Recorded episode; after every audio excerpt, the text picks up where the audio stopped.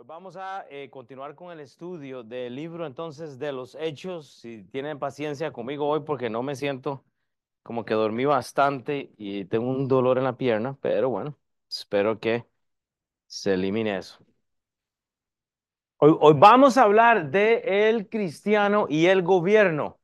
Y yo sé que aquí todos, eh, como la mayoría o muchos que hemos eh, inmigrado, tal vez venimos de otros países, hay que lidiar a veces con asuntos políticos y gubernamentales.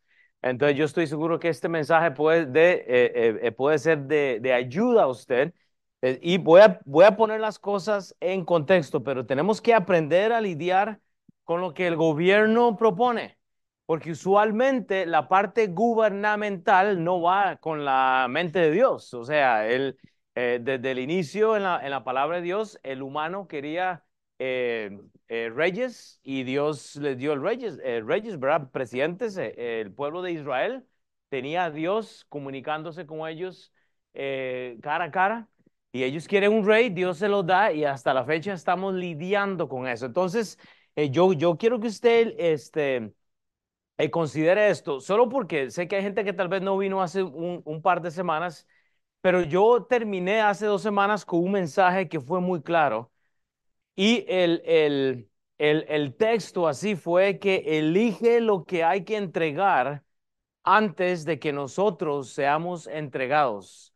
Y en el contexto que hay que entregarle a Dios las cosas que tenemos antes de que usted sea entregado. Dios nos ha llamado a dar tiempo. Entonces, solo voy a eh, eh, recordar lo, lo que estudiamos, ¿sí? En ese primer pasaje vimos lo que fue la historia Tú y yo somos parte de la historia de este mundo. Tú eres el personaje clave y dice la Biblia, solo para entender el contexto o lo que enseñamos hace unas semanas, pero dice, pero cierto hombre llamado Ananías con Zafira, su mujer, vendió una heredad y sustrajo del precio, o sea, eh, eh, robó, digamos, sabiendo también su mujer y trayendo solo una parte, la puso a los pies de los apóstoles. En el contexto es que esta gente no tenía que reportar el, diezmo, digamos, o reportarle algo a absolutamente nadie. Ellos venden una propiedad y simplemente le dicen a la iglesia, hey, vendí esto y me gané tanto, voy a dar esto. ¿Y qué es lo que sucede entonces? Mienten. Ellos no tenían que dar nada. Y déjeme decirle a usted una cosa, usted no tiene que darle nada a Dios. Eso depende de usted y de Dios. En este contexto, la historia tiene nombres, Ananía y Zafira. El contexto es una heredad. Dios nos da tiempo, talentos. Dios nos da talentos que todos podemos hacer y nos da tesoros, que es el dinero. Usted no, no tiene que darle nada a Dios, pero en la historia usted va a tener que tomar decisiones. La historia tiene motivos personales. El motivo personal de esta gente era aparentar que estaban dándolo todo. La pregunta o el reto fue, no aparentemos que estamos dándolo todo, hermanos. Mejor seamos sinceros y digamos, vea, pastor, estoy aquí, estoy tratando de llegar ahí, estoy tratando. Y esa es la historia. Todos estamos en lugares diferentes. No todos van a ser pastores, no todos van a ser líderes, no todos van a cantar, no todos van a hacer todo, pero no podemos mentir. Mentirle a Dios, hermanos, con Dios no se juega. Por una cosa es reconocer que no tenemos algo, pero la otra cosa es mentir. Entonces, reconozca dónde está usted. En, el otro punto, y solo voy a tocar tres puntos, hay una realidad. ¿Qué es lo que pasa cuando usted se da cuenta que hay alguien que está haciendo algo incorrecto?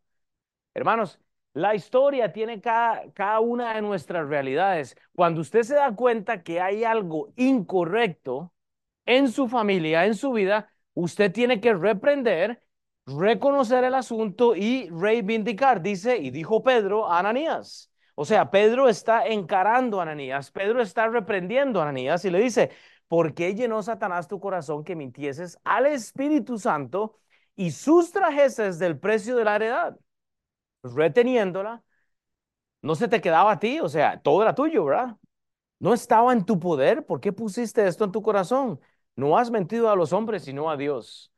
Hermanos, en la vida, en la vida tenemos que reconocer ¿Cuándo tenemos que reprender, hermanos? ¿Cuándo, tenemos que tener conversaciones difíciles con, con alguna persona?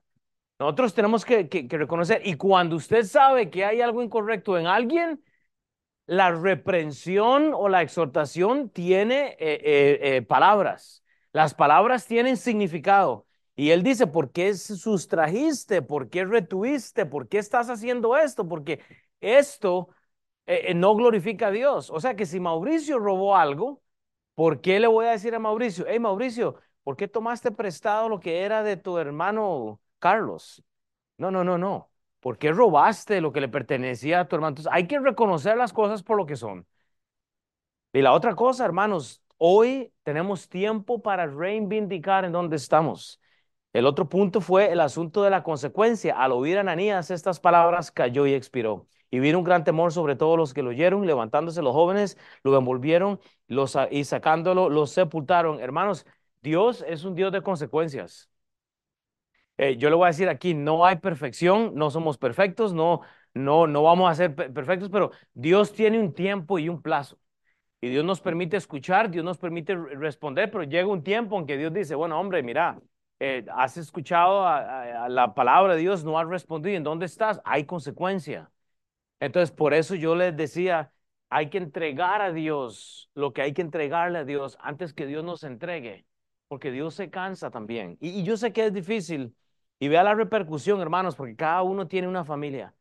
Dice, pasando un lapso de como tres horas, sucedió que entró su mujer también, no sabiendo lo que había acontecido. Entonces Pedro le dijo, dime, mujer, ¿verdad? ¿Vendiste entre tanto la heredad? Y ella dijo, sí, en tanto. Y Pedro le dije, ¿por qué conveniste en tentar al Espíritu del Señor? He aquí a la puerta, a los pies de los que te han de, los que han sepultado a tu María y te sacarán a ti, hermanos. ¿Qué es lo que pasa? Eh, la repercusión y el pecado solo toma tiempo. Llega el tiempo donde la repercusión toma por sorpresa a todo el mundo.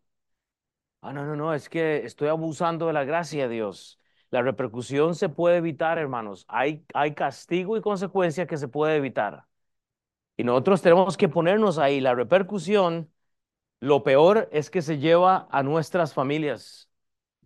Todo lo que nosotros hacemos si alguien lo va a recoger, es nuestras familias. Las malas decisiones, las, las malas este, interacciones que tenemos, la familia eh, las va a recibir. Hermanos, eh, eh, es interesante. ¿Cuál es el versículo clave, hermanos? Pero recibiréis poder. Hermanos, nosotros hemos recibido todo del Señor. Él nos lo dio todo, nos dio a Jesucristo. Cuando hayan venido sobre vosotros el Espíritu Santo y me estaréis testigos en Jerusalén, en toda Judea, en Samaria y hasta lo último de la tierra, hermanos. Este ha sido el versículo clave, no lo voy a explicar eh, otra vez, puede tomarle foto, léelo, podemos hablarlo, pero si usted es salvo, si usted es salva, Dios ya le dio todo. Usted tiene todo para cambiar el mundo, usted tiene todo para cambiar a su familia, usted tiene todo para cambiar sus decisiones. Dios no le va a dar más. seamos fieles con lo que tenemos. Oramos entonces, Padre Dios. Gracias porque tú eres santo, Padre. Gracias por la necesidad que tenemos de, de, de ti. Y lo que vamos a entender hoy, Señor, es que lo que hace el gobierno es el hecho de probar nuestras familias. Estamos en un gobierno que no es cristiano, es un gobierno eh, gubernamental, eh, con legislaciones, con reglas del gobierno y no son tuyas a veces, si son eh, políticas que no nos gustan, a veces con lo de la migración, a veces con lo del la religión, a veces con lo de las cosas, Señor, que el gobierno pone hasta en las escuelas, Señor, pero al fin y al cabo, Dios, tú nos has dado a nosotros el Espíritu para que podamos cambiar, Señor, la realidad. En el nombre de Cristo Jesús, amén.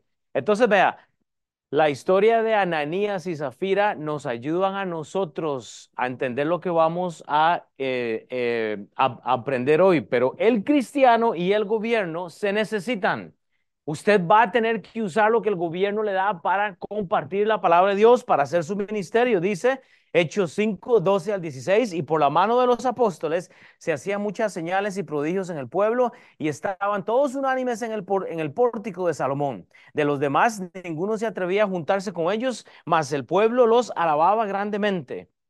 O sea que el pueblo está de acuerdo con lo que ellos están haciendo.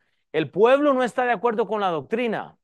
Note cómo en, los partidos políticos siempre están de acuerdo con la parte de los cristianos, siempre quieren tener contentos a los cristianos quieren tener contentos, contentos a los del Medio Oriente, a los católicos, o sea, porque es lo que quieren. Es, es, tener a todo el mundo contento, pero eso no es lo que enseña la Biblia. Nosotros seguimos a Cristo, o sea, están contentos porque estos cristianos están sanando a las personas. Y eso es lo que quiere el, eh, el, gobierno, pero el gobierno no quiere nuestra doctrina. ¿Sabe qué es lo que trae el cristiano a las casas? Menos depresión, más gente contenta, más funcionalidad. ¿Sabe lo que el gobierno humano hace? Alcoholismo, cuando presenta partidos de fútbol, con, conciertos, gente tomando. ¿Sabe qué hace la gente? Abusa de esto. Pero el gobierno y el cristiano se necesitan. Nosotros ocupamos los, los lugares que el gobierno nos da para predicar el evangelio. En el versículo 14 dice, y los que creían en el Señor aumentaban más Gran número así de, los, de, hombres con mujeres, tanto que sacaban a los enfermos a las calles y los ponían en camas y lechos para que al pasar Pedro, a lo menos su sombra cayese sobre alguno de ellos. Y aún de las ciudades vecinas muchos venían a Jerusalén, trayendo enfermos y atormentándonos de, de espíritu inmundos, todos eran sanados. Hermanos, todos eran sanados. La muerte de Ananías y Zafira en el contexto no detuvo a Pedro y a los demás discípulos. La muerte de alguien, hermano, ¿sabe qué hace? Llama a la atención de las personas. Cuando Dios se lleva a alguien, ¿sabe, ¿sabe qué pasa cuando alguien muere? Nos llama la atención.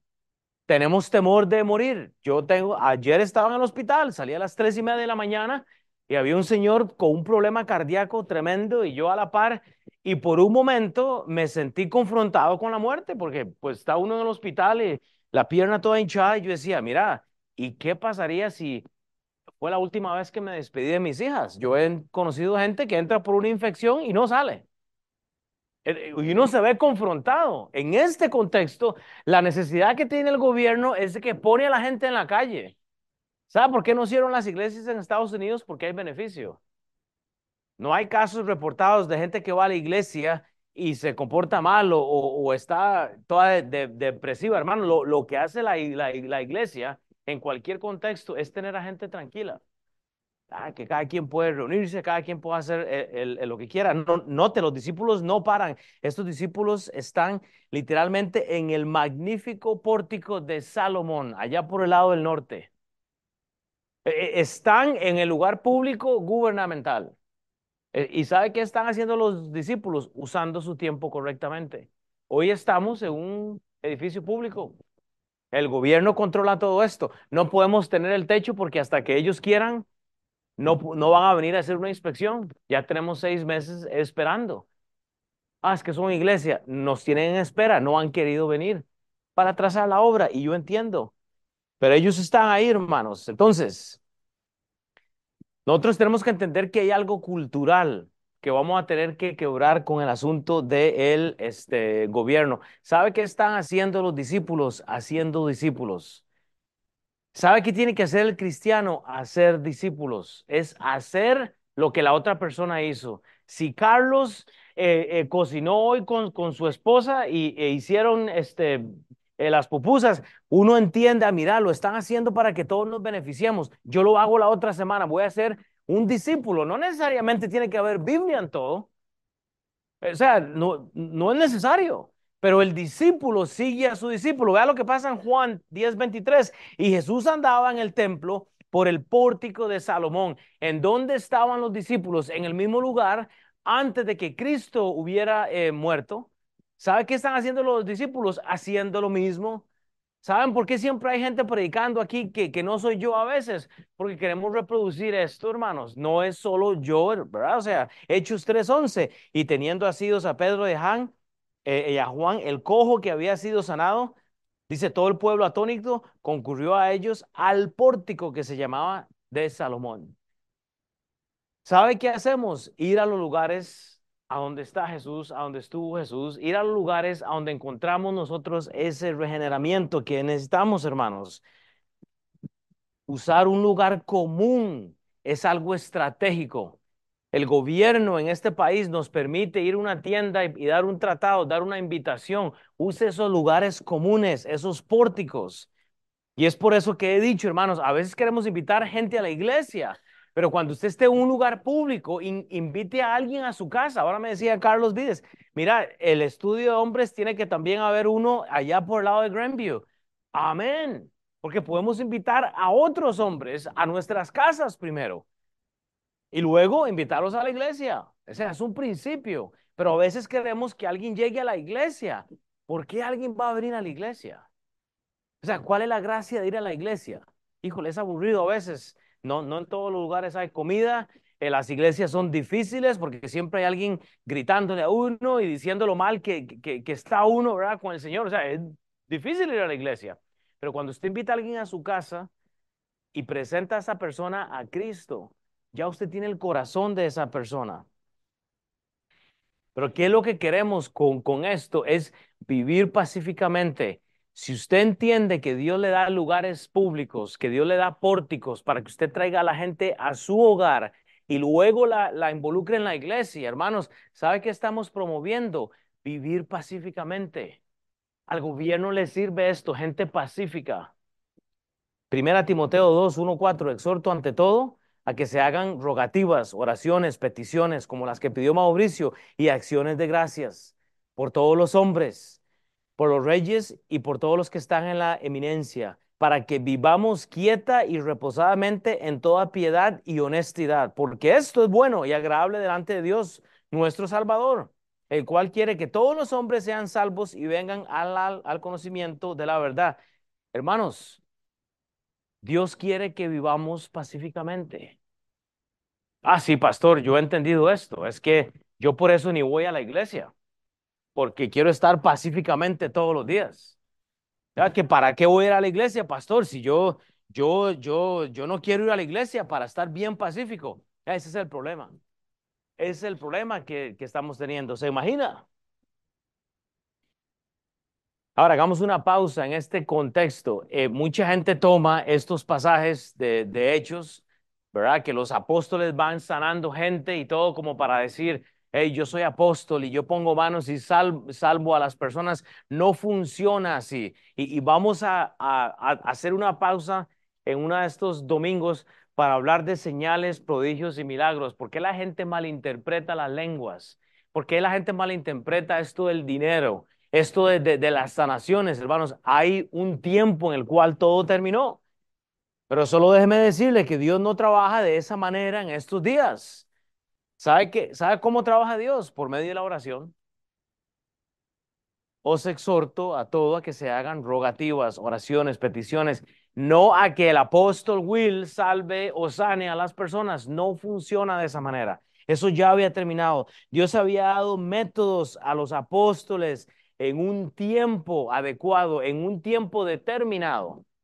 Y es por eso que hay ahora movimientos grandes pentecostales que, que promueven al pastor como si fuera alguien súper especial y no funciona así. El libro de, de, Hebreos nos da como una pizca de esto y luego vamos a hablar de esto más, pero en Hebreos 2, 2, 4 dice, por tanto, es necesario que con más diligencia atendamos a las cosas que hemos oído no sea que nos deslicemos, hermanos. La gente se desliza cuando escucha no lo que la Biblia dice, sino lo que otra persona dice acerca de que yo soy el apóstol, que yo soy, y vea lo que dice la Biblia, porque si la palabra dicha por medio de los ángeles fue firme y toda transgresión y desobediencia recibió justa retribución, ¿cómo escaparemos nosotros si descuidamos una salvación tan grande? La salvación vino por medio de Cristo, no por medio del profeta, póngale el nombre, Cash Luna o no sé qué. Es Cristo. No es por lo que el, el apóstol no sé qué hizo.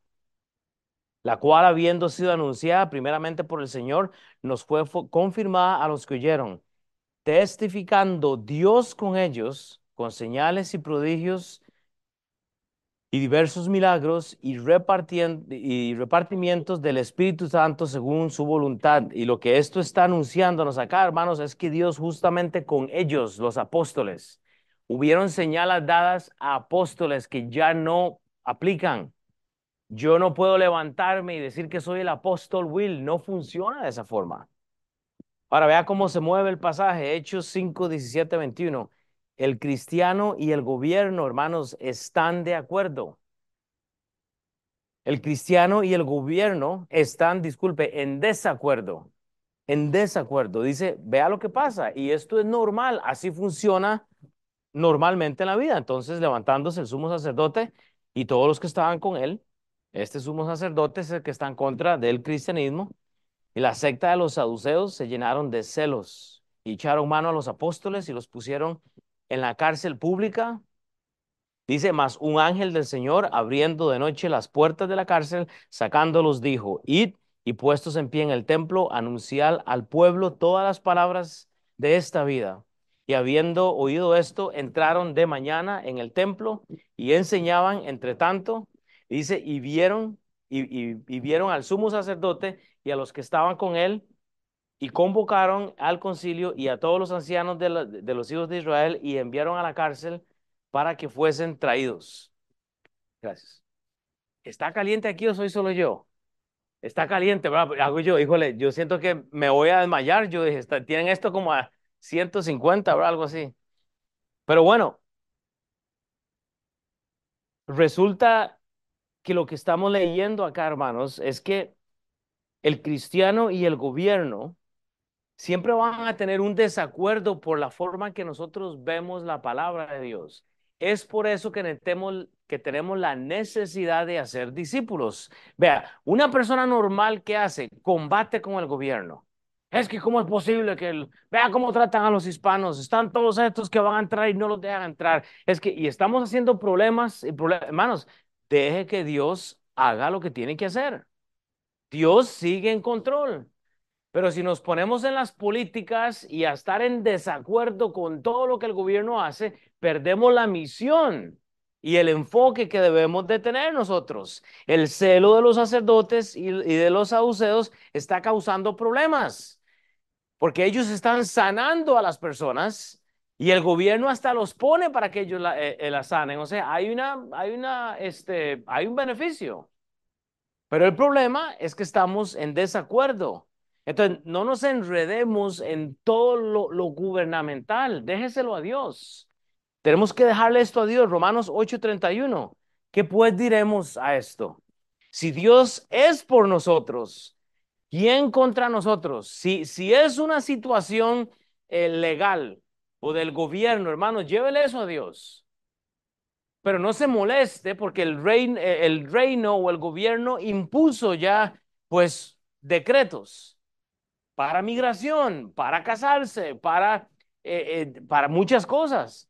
Pero no se enoje ¿eh? porque usted no cabe en la regla gubernamental. Es que, es que yo debería ser ya este, legal en el país porque esto y otro. Aplique, espérese, sea diligente, entréguele a Dios. No se enoje con, el, con lo que el gobierno estableció ya, pero lo queremos todo en nuestro tiempo. Ah, entonces no vamos a la iglesia porque entonces lo que está haciendo eh, no funciona de esa forma. Entrégueles. ¿No es Dios más grande para darnos a nosotros una ciudadanía o una residencia o una green card o lo que sea? Pero estamos enojados. Si Dios está por usted, la, pregunta es, es, esto, es que queremos que Dios nos dé la, el green card o queremos que Dios nos dé la, la ciudadanía. Pero, pero, pero, ¿qué estamos haciendo?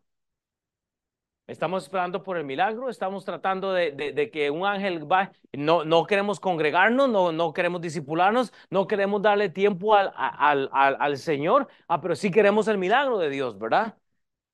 Que es la parte que yo todavía no entiendo.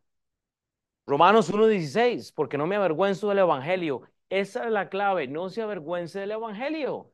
Déjele al gobierno lo que es del gobierno porque es poder de Dios para salvación a todo aquel que cree, al judío primeramente y también al griego. Segunda de Timoteo 1.2, por lo cual asimismo padezco esto, pero no me avergüenzo, porque yo sé a quién he creído y estoy seguro que es poderoso para guardar mi depósito para aquel día. Entonces existe el desacuerdo entre nosotros y el gobierno, está bien. Hay incapacidades, hay limitaciones que usted va a tener siempre. Pero entréguele a Dios primero esas peticiones. No se pelee, no estemos eh, haciendo cosas que no debemos, hermanos. Entonces el hacer arrestar a estos hombres, ponerlos en la cárcel, eso es lo que el gobierno quiere. meterle miedo a las personas, te voy a meter en la cárcel, te voy a azotar, te voy a maltratar. Y, está, entonces todas estas cosas limitan a, las personas hasta ir a la iglesia. Ese es el problema.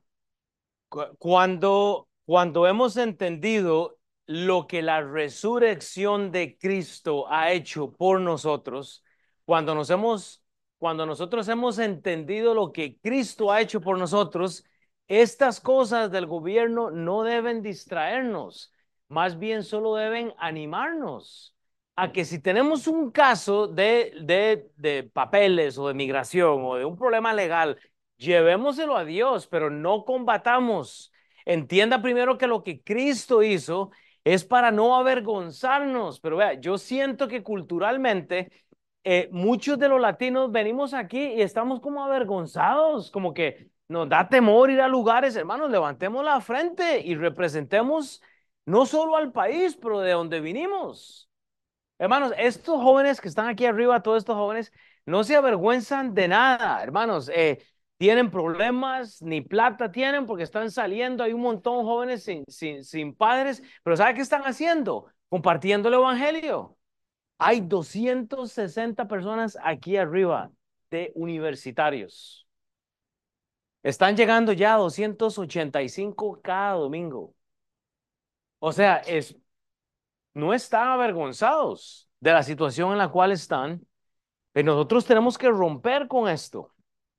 Entonces, con eso en mente, el cristiano y el gobierno saben también que hay limitaciones. Vea para continuar el, el, el pasaje.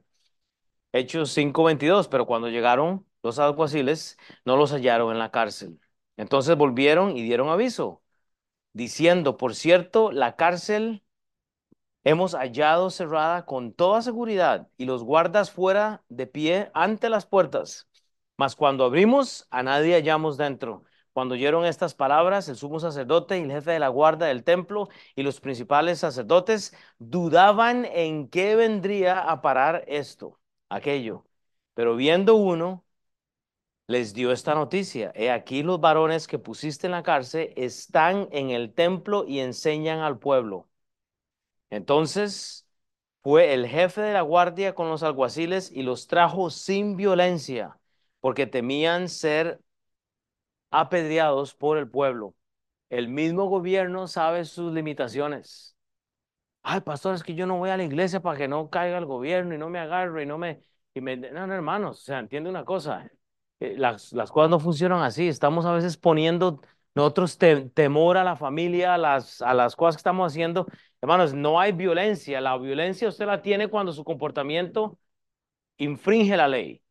Y es ahí donde viene el problema. Usted sabe en dónde está usted. Entregue las cosas a Dios. Pero hermanos, cuando Dios está trabajando en las cosas que hacemos, cuando usted está dándole las cosas que usted tiene al Señor, ¿sabe qué es lo que hace Dios? Abre puertas. ¿Qué, es lo que pasa? Cuando están encarcelados, cuando, cuando las cosas están más, más, más difíciles, el ángel abre las puertas y ellos salen de una forma que usted no solo explica. Y yo sé, estamos eh, leyendo una historia, digamos, del Antiguo Testamento, pero por otro lado, entienda, hermanos, esta gente está preocupada por lo que pasó. Estos alguaciles, el gobierno sabe sus limitaciones. El cristiano también sabe sus limitaciones. Y el cristiano sabe que a menos que Dios abra la puerta, usted no va a poder salir de donde usted está. No espere a que Mauricio llegue a darle plata. No espere a que alguien se compadezca de la situación en la que usted está. No, escúcheme. Cuando usted le está dando a Dios lo que le tiene que dar, Dios abre las puertas. Pero no estamos todo, o sea, no, hemos dado todo al Señor. Estamos como Ananías y como Zafira. Ah, sí, estoy entregado a Dios, estoy haciendo todo para... Y no estamos haciendo nada. Vea, va a terminar el año. Nos quedan dos semanas más. Nos quedan dos semanas más para terminar el año. Usted va a decidir si va a pasar en las últimas dos semanas depresiva o depresivo o le va a dar gloria a Dios. Usted puede empezar el año que viene de una forma mejor, llevando el discipulado, entregándole más cosas a, a Cristo. Queremos que crezcan nuestros negocios, nuestras finanzas, pero ya desde hoy hay gente determinada que el año que viene, ¿para qué la iglesia? Hay gente que ya decidió, no, es que no, es toda la iglesia, a mí no me gusta. Ahora está hablando yo con el José. Híjole, la, pero la gente está esperando que uno haga el milagro por la otra persona y no funciona así. Hay que darle las cosas al Señor para hacer las cosas bien difíciles, hermanos. Las puertas se abren, hermanos, cuando nosotros le entregamos a Dios las cosas.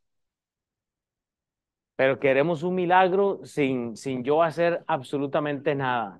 Padre Señor, es que mire, tengo, tengo 10 kilos más en mi estómago. Dios mío, haz, haz el milagro en mí. Bueno, haga el ejercicio. Hagamos ejercicio porque esos tamales y, y las pupusas no, son, son vegetarianas, ¿verdad? Tranquilo. No se meta con las pupusas. Hey, Hillary y Gerardo, ahí les guardaron. yo sé que estabas con la, la música, entonces, qué pupusas. Pero hermanos, no podemos esperar un milagro cuando no estamos haciendo nada. Pero Señor, es que la situación de mi familia no mejora. Estoy sin violencia. ¿Qué hace? Dios abre la puerta y, ellos salen. Pero ¿qué es lo que hay que hacer? Hacer el trabajo. Salmo 127, 1 y 2 si Jehová no edificare la casa de los Castaneda, si Jehová no edificara la casa de los Miralles, si Jehová no edificare la casa de los Neiro, hermanos, en vano trabajan los que la edifican. Si Jehová no guardare la iglesia, en vano vela la iglesia. Si Jehová no guardare la ciudad, en vano vela la guardia. Por demás, es que os Aquí viene el problema. Levantéis de madrugada. Hay que hacer el tiempo a solas en la mañana, leer la palabra de Dios y vayáis tarde a reposar. Hay que trabajar, hay que hacer el trabajo y que comáis pupusas de dolores, ¿verdad? Pan de dolores. Pues que su amado dará Dios el sueño. ¿De qué habla este versículo? Bueno, muy sencillo. Ayer llegué de la, de la, del hospital era como las 2 de la mañana, yo no me acuerdo. Pero lo que vi es que mi hija Beira estaba despierta y no tenía el sueño. Bueno, me estaba esperando porque se preocupó porque yo tuve que salir a las 10 al hospital y salí tarde y se levantó y no podía dormir, hermanos. Bueno, bueno, le voy a decir una cosa. Eh, eh, Dios nos da el sueño. ¿Sabe qué hice? Oré con ella. Y le, mi mamá me enseñó siempre el Salmo 4.8, en paz me acostaré y así mismo dormiré, porque solo tú, Jehová, me haces vivir confiado. Le, le, le leí el versículo como ocho veces y se durmió. O sea, literalmente, no, no le di una historia mía, no, le, estaba ansiosa.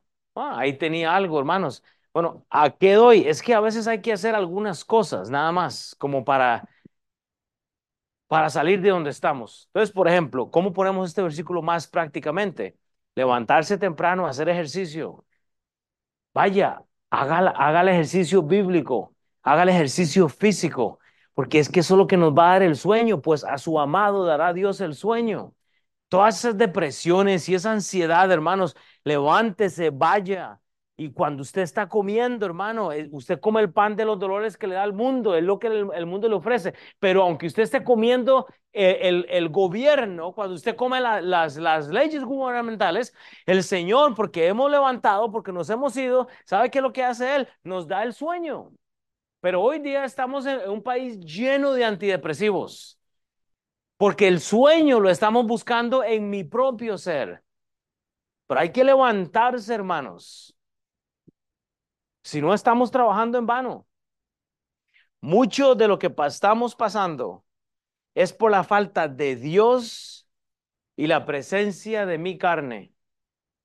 Mucho de lo que estamos pasando hoy en día se da, hermanos, porque no hay Dios, no hay presencia de Dios en nuestros hogares. Si no es solo lo que yo estoy haciendo, lo que yo voy a hacer, lo que yo voy a hacer, no. Dios es el Dios del sueño.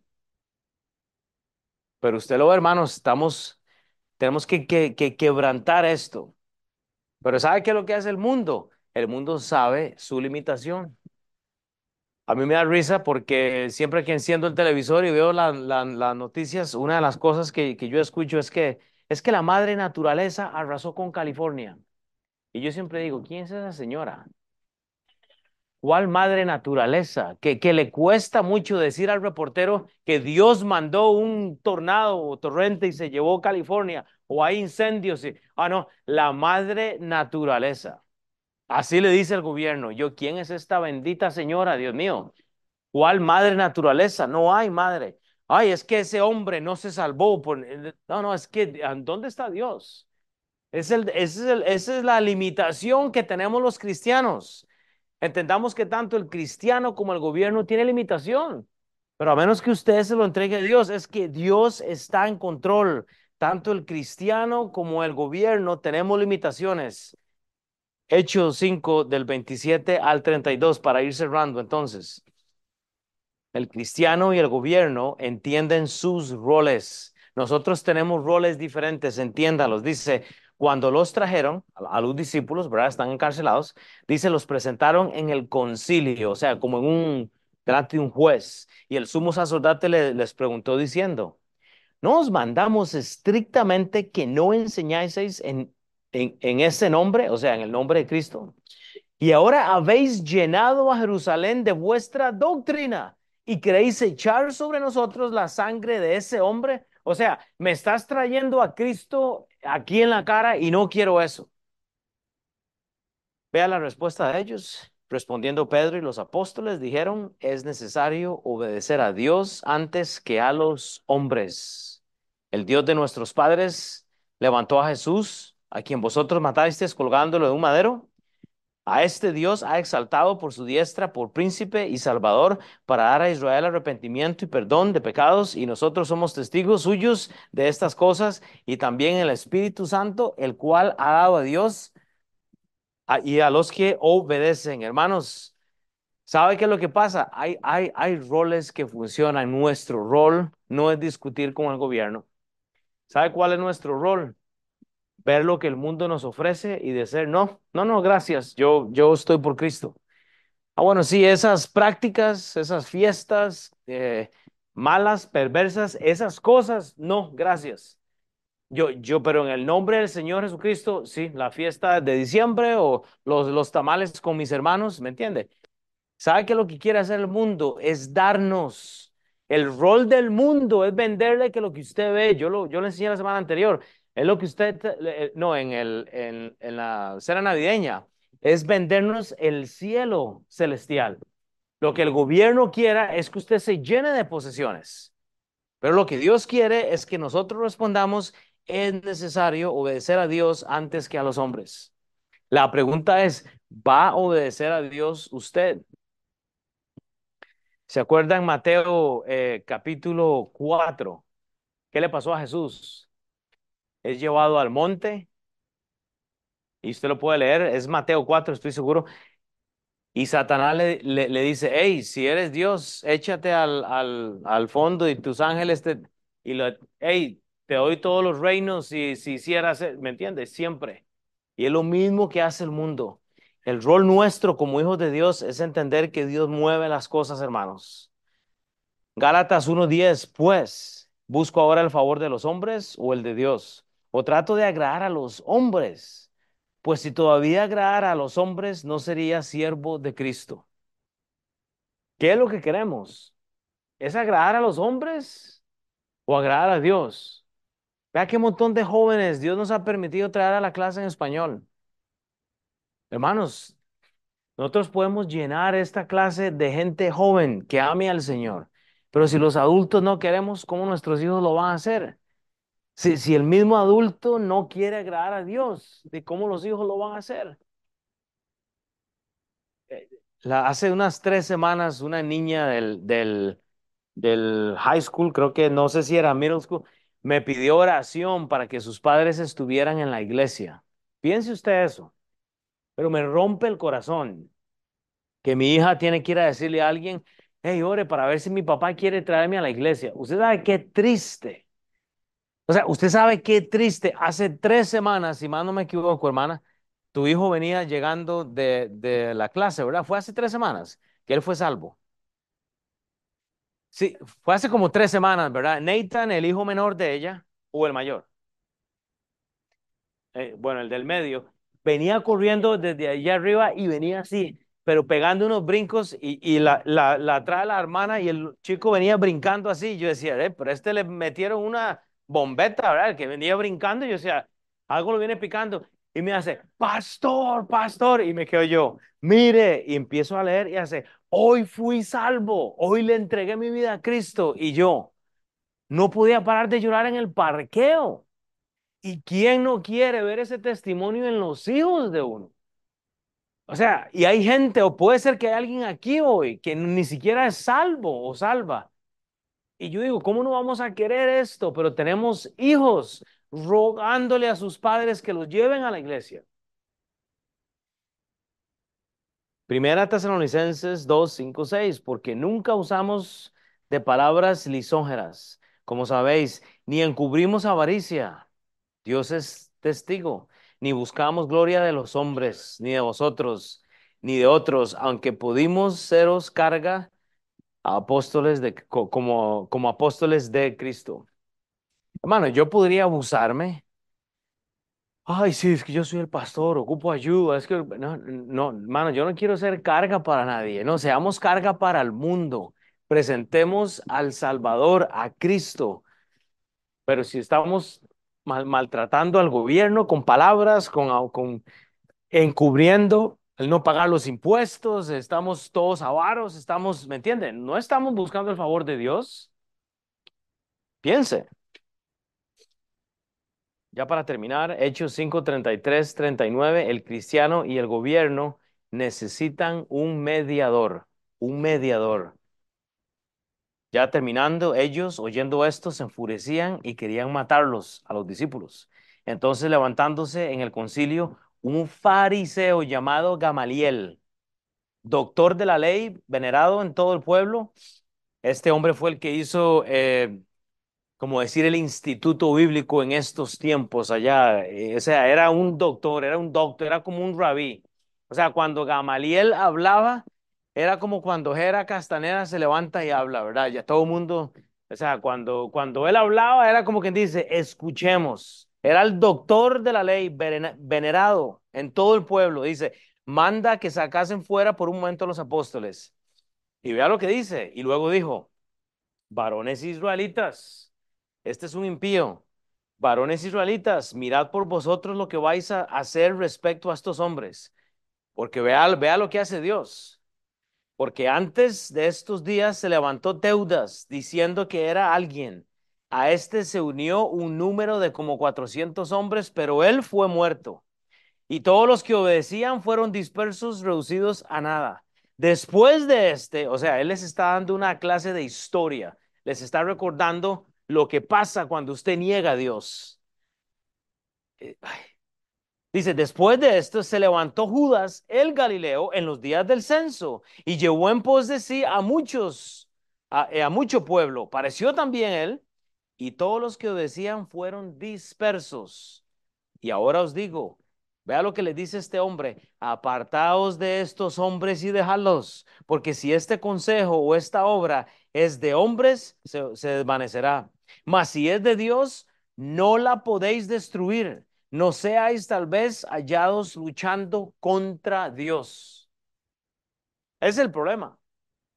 Oiga, Dios usa a un impío para decirles, no se metan con Dios. ayer mandó San un video donde el ministro eh, que era, es de la parte de, de Palestina o de Turquía fue, ¿verdad?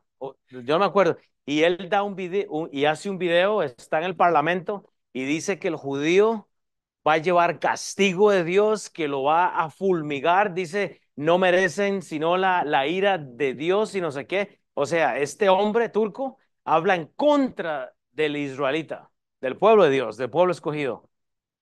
Literalmente, ¿sabe qué pasó? Murió ahí estando, literalmente hablando. Termina él y dice, el, judío merece la, ira de Dios, la, en contra, literalmente murió en el discurso. ¿Cuándo fue eso? Hace unos días, ¿verdad? O sea, tres, tres, cuatro días. Es que sabe qué es que con Dios no se juega. Con Dios no se juega. Gálatas 3:20, y el mediador no es uno, y el mediador no es de uno solo, pero Dios es uno. Primera Timoteo 2:5, porque hay un solo Dios y un solo mediador entre Dios y los hombres. Y termino con esto, hermanos, el cristiano y el gobierno van a cumplir su tarea. El gobierno va a hacer la tarea que le toca, el cristiano igual, si es cristiano. Y convinieron con él y llamándole a los apóstoles, después de azotarlos, les intimidaron para que no hablasen el nombre de Jesús y los pusieron en libertad. Y ellos salieron de la presencia del concilio gozosos de haber sido tenidos por dignos de padecer afrenta por causa del nombre. Y todos los días en el templo y por todas las casas no cesaban de enseñar y predicar a Jesucristo. Mateo 5:10, bienaventurados los que padecen persecución por la causa de la justicia, porque de ellos es el reino de los cielos. Bienaventurados sois, porque cuando por mi causa os vituperen y os persigan, gozaos y alegraos, porque vuestro galardón es grande en los cielos, hermanos. ¿Qué, qué más queremos? ¿Ocupamos un Gamaliel, alguien que se levanta y nos defiende? Romanos 5, 3, 5. Y no solo esto, sino que también nos, gloriamos en las tribulaciones. Eh, vaya Romanos 10, 15. ¿Y cómo predicarán si no fueron enviados? Como está escrito, cuán hermosos son los pies de los que anuncian la paz y de los que anuncian las buenas nuevas. Tuve que quitar un poco porque se me fue el tiempo. nosotros tenemos que orar, hermanos. Cuando vamos a cambiar al gobierno. El, el, cristiano y el gobierno va a tener siempre una indiferencia. Pero ¿sabe qué es lo que nos toca a nosotros hacer? Lo que podemos. ¿Y sabe qué es lo que podemos hacer? Hacer discípulos, predicar el Evangelio.